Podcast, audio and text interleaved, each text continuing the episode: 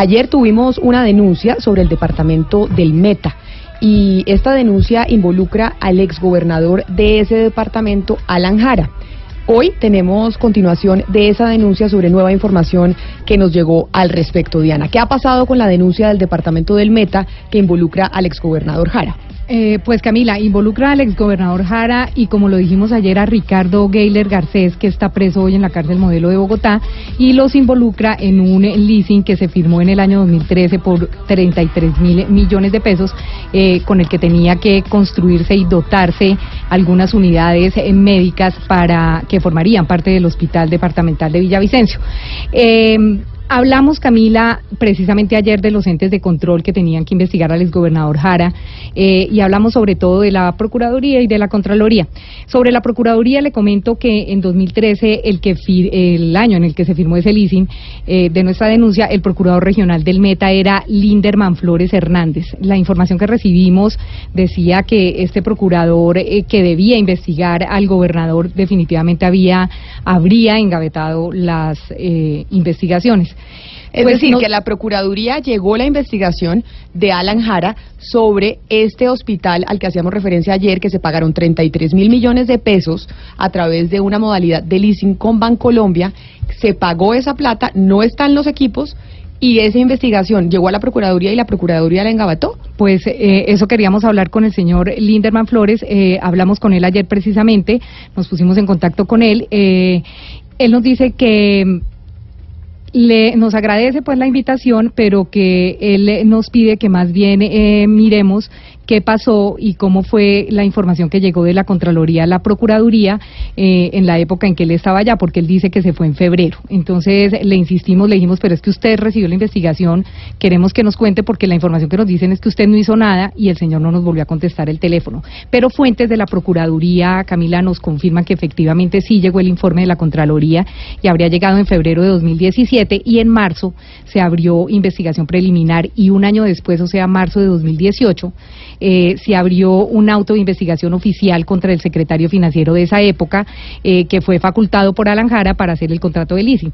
Nos dice también esta fuente que hace dos meses se viene evaluando si amerita o no abrir pliego de cargos y si se compulsan copias o no a otros implicados en quienes eh, dentro de quienes estaría Alanjara. Pero básicamente entonces se cumple lo que hablábamos con usted ayer, Hugo Mario, sobre lo que pasa con los, con los entes de control en las regiones. Y es que como hay relación política entre los gobernantes y quienes están en los entes de control, en la Procuraduría y en la Contraloría, pues se engavetan las investigaciones. En este caso, supongo, Camila, que Alan Jara tenía incidencia sobre la elección del Contralor. Difícil que el Contralor en su momento lo investigue por algún hecho de corrupción. Exactamente, pero entonces acá teníamos Procuraduría y Contraloría y ninguno de los dos entes de control hizo absolutamente nada con esta investigación. Pues mire, hablemos entonces de la Contraloría. Eh, yo quiero enfatizar de pronto en una parte de la respuesta de Alan Jara que nos envió el 21 de enero, porque él nos envió una respuesta escrita, porque no quiso hablar con nosotros al aire, y él dice lo siguiente. En relación con el asunto particular que nos convoca en la presente comunicación, debo recordar que el 13 de octubre de 2018 presenté por escrito ante la Contraloría Departamental del Meta una declaración a través de la cual hice claridad sobre los elementos de conocimiento y competencia que tuve en relación con el leasing pantado con Bancolombia, con el propósito de facilitar los equipos de la unidad de cáncer de la Orinoquía del Hospital Departamental de Villavicencio Uscao. Entonces, él lo que nos dice es, hablen con la Contraloría, porque la Contraloría es la que tiene eso. Ayer decíamos precisamente de la Contraloría que la respuesta del doctor Jara era absurda, Santiago, y, básicamente yo sí quiero que usted le haga eh, contexto a los oyentes de por qué es absurdo lo que contesta Lanjara. Santiago, que es el encargado de cubrir las contralorías aquí en el servicio informativo de Blue Radio. Santiago Ángel, usted eh, entregó un informe, si no me equivoco, hoy o ayer referente a la Contraloría del Departamento del Meta. Sí, Camila, pero mire, aquí hay que explicar que en las regiones hay, hay por lo menos tres tipos de Contralorías. Una son las Contralorías departamentales, que al Contralor de cada Contraloría departamental, pues como ya lo han dicho ustedes, lo eligen en las asambleas departamentales. Las otras son las Contralorías municipales y hay otra que es una gerencia general que le responde directamente a Bogotá al despacho del Contralor General. En esa eh, gerencia general había sido nombrada el pasado 16 de enero la señora Gloria Cifuentes Álvarez, la nombró el propio Contralor General Carlos Felipe Córdoba y eh, fue posesionada por la gobernadora del Meta Marcela Maya. Lo que nosotros publicamos es que pues en esa Contraloría, en esa gerencia de la Contraloría General que se investiga los casos que tienen que ver con recursos nacionales, es decir, los eh, dineros de las regalías y los dineros que se envían a los departamentos desde el presupuesto nacional, los, los dineros grandes, digamos.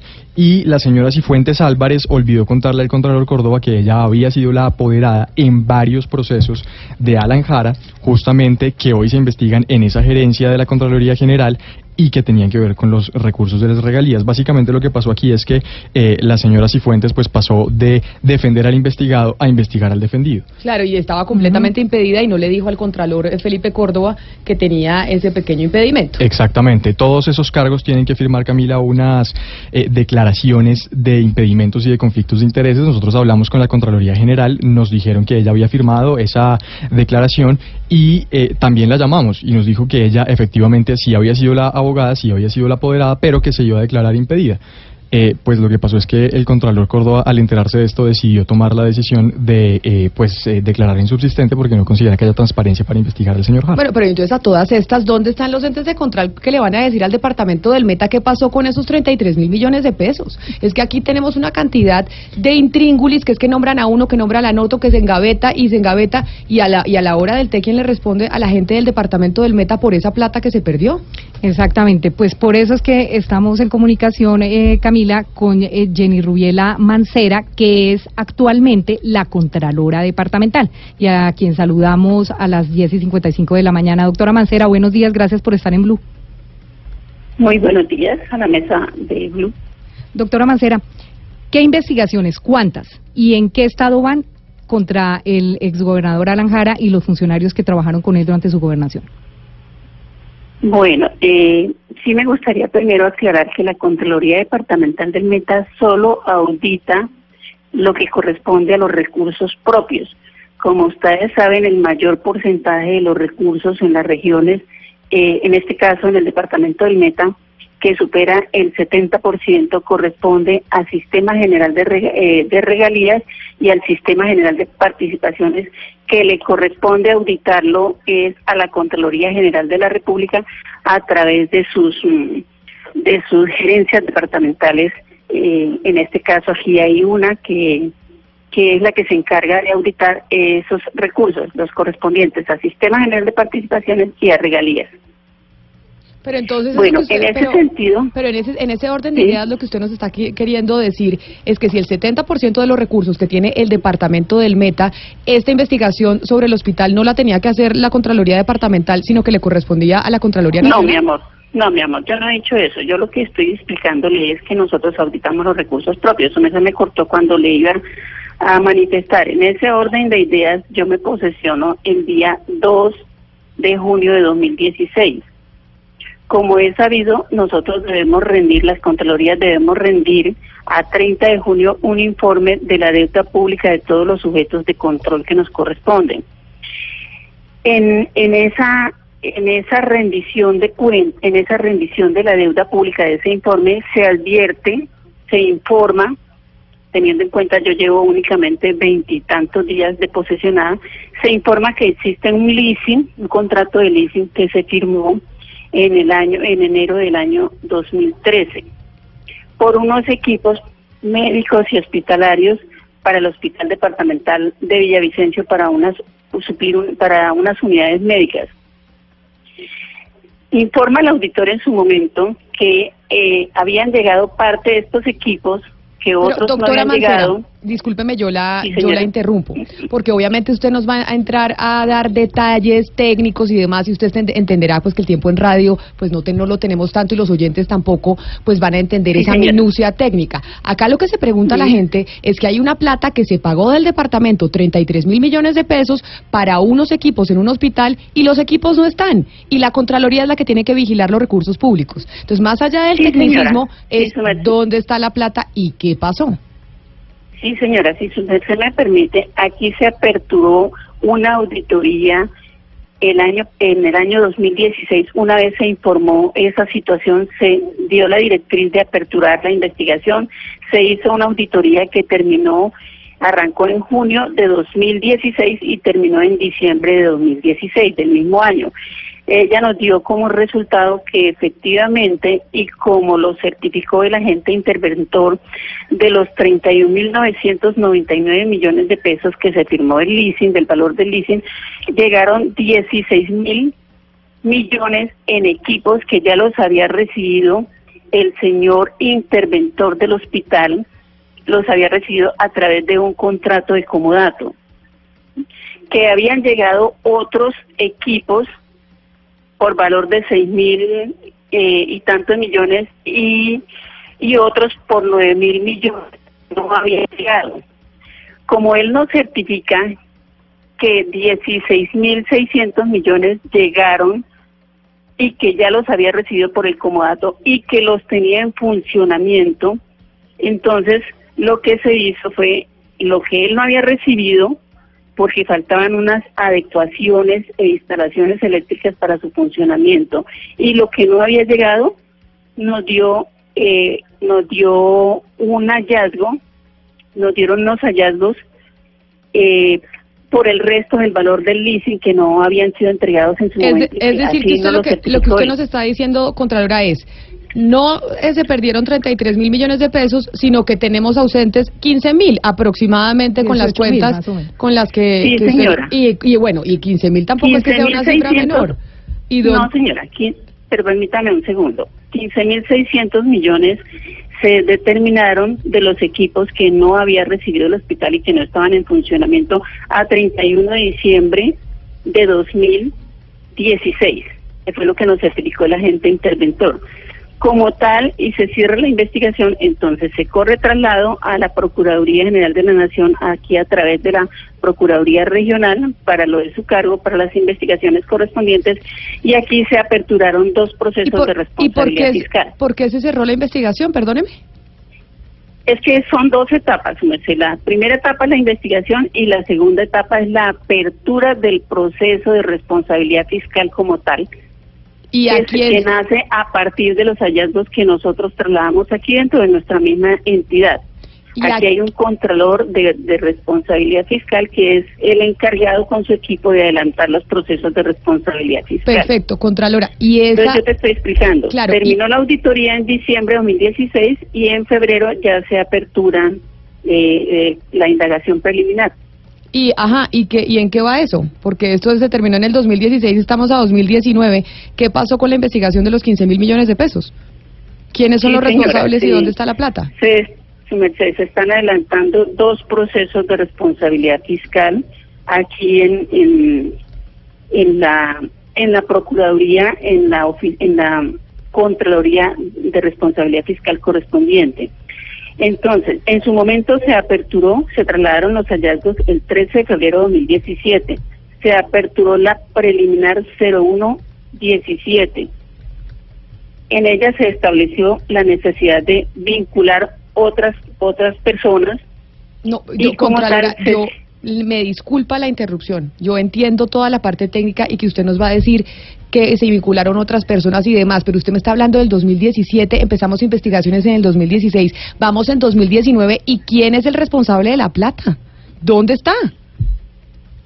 O sea, la conclusión a la que ustedes llegan es que, es decir, para, para, para, para sintetizar, la conclusión que usted nos puede decir es que sigan investigación, básicamente. Y no se, ha encontrado responsable. El que se está adelantando el proceso de responsabilidad fiscal. Sin embargo, como última, como última actuación se tiene que se eh, dictó un auto de pruebas y se le solicitó nuevamente al, al agente interventor del hospital, que es delegado de la Supersalud, que fue quien lo nombró para, para gerenciar el hospital, y él me manifiesta vía telefónica que ya le han llegado el 95% de los equipos que ya los recibió y que los tiene en funcionamiento. Sin embargo, a él se le ofició y estamos esperando la respuesta para que esto que me informó vía telefónica no lo plasme y sirva como insumo dentro del proceso. Señora Mancera, eh, en el Meta es bien sabida la relación que tienen la gobernadora actual Marcela Maya y el exgobernador Alan Jara. Usted llegó a ese puesto justamente por el apoyo de algunos de los diputados del Partido Liberal al que corresponden Jara y Amaya. ¿Usted le puede decir hoy a los ciudadanos del Meta que sus investigaciones contra Alan Jara van a ser transparentes, aunque llegó con el apoyo de los eh, diputados del partido de estos dos, eh, exgobernador y la gobernadora de hoy? No solo esos dos, Santiago, de seis seis de la coalición de partido porque los otros cinco que están en oposición a la actual gobernadora se salieron del recinto en el momento de la votación. Pero, y además que por eso es que podríamos estar diciendo que las investigaciones están tardando tanto. ¿O es normal, Pombo? Explíquenos porque uno como ciudadano y no como abogado simplemente sabe que hay una plata que no aparece y oye a los entes de control, como la doctora que nos está explicando, y que uno dice, y se traslada y se traslada y se traslada, y así duerme el sueño de los justos y nunca sabemos quién es el responsable. Con un agravante adicional, y es que la misma ley tiene consignadas figuras como la caducidad y la prescripción, es decir, si en cinco años esto no se ha decidido, se perdió la platica y pare de contar porque no les es permitido reabrir el proceso sobre los mismos hechos. O sea, se vence este año porque se firmó en 2013. No, desde el acto de apertura de la investigación ah, que es 2016. 2016, pero entonces, eh, Contralora, respondámosle a Santiago, ¿usted cómo le puede decir a los eh, ciudadanos del departamento del Meta que esas investigaciones sí van a ser expeditas y transparentes cuando usted tenga el apoyo político de quien está investigando?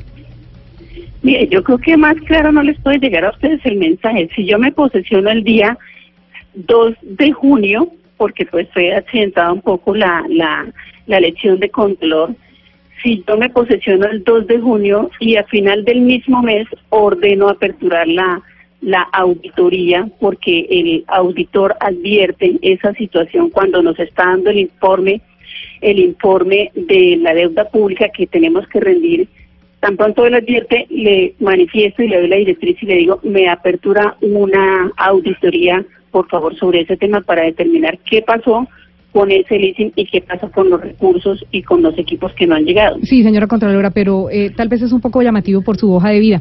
Usted no solamente fue gerente de la licorera del Meta, eh, sino que además eh, fue procuradora provincial, usted fue procuradora agraria y en muchas oportunidades nos dicen fue la procuradora encargada del Meta. Entonces, como esta investigación estuvo en el Meta un tiempo, eh, usted estuvo como procuradora en la época en que Linderman Flores era el procurador. ¿O me equivoco? Mi amor, le aclaro, sí señora, le aclaro, yo no fui procuradora en el Meta, yo fui procuradora en el Casanare, fui procuradora judicial ambiental eh, durante siete años. De hecho, renuncio para posesionarme a este cargo eh, que estoy eh, desempeñando. Ok, pues yo le comento a usted, doctora Mancera, y a los oyentes que se comunicó con nosotros el Contralor General de la República, el doctor em, Felipe, Córdoba, Felipe Córdoba, sobre este tema. Sobre este tema y nos dice que él se va a llevar a la Procuraduría, a la Contraloría anticorrupción, delegada anticorrupción, absolutamente todas las investigaciones que hay en el departamento del Meta eh, que tengan relación con el doctor Alanjara. O sea, quiere decir que ya no van a estar en la Contraloría Departamental, sino que es el Contralor General el que va a asumir la investigación a ver si esto se mueve, porque lleva tres años y no se ha movido la investigación. Y acuérdese que él alguna vez tuvo un rifirrafe eh, con la actual gobernadora por el tema de vías cuando él fue auditor eh, eh, general de la Nación y él ahora mismo nos dice, estoy preparando ya las cartas en este momento para traerme esas investigaciones a Bogotá y para que sea la delegada anticorrupción la que investigue los temas que comprometen a Alan O sea, ya la doctora, perdóneme Santiago, ya la doctora Mancera no va a estar a cargo de este tema, sino que ya, se, viene, se viene el tema para Bogotá, Santiago. Camila, eso se hace porque la Contraloría considera que los daños tienen carácter de impacto nacional, o sea, que no es una cosa pequeña. Por eso la Contraloría las trae a Bogotá para investigar además de los, de los posibles conflictos de interés. Pero además no es una cosa pequeña por lo que decíamos ayer, Santiago, porque es un hospital que le presta a toda la Orinoquía el servicio a los pacientes que sufren de cáncer. Es el, único. hospital. Entonces no puede ser que estemos desde 2016 allá en las Contralorías regionales investigando e investigando y mientras tanto la gente sin contar con un hospital. Porque es que resulta que las investigaciones se engavetan o yo no sé qué pasa.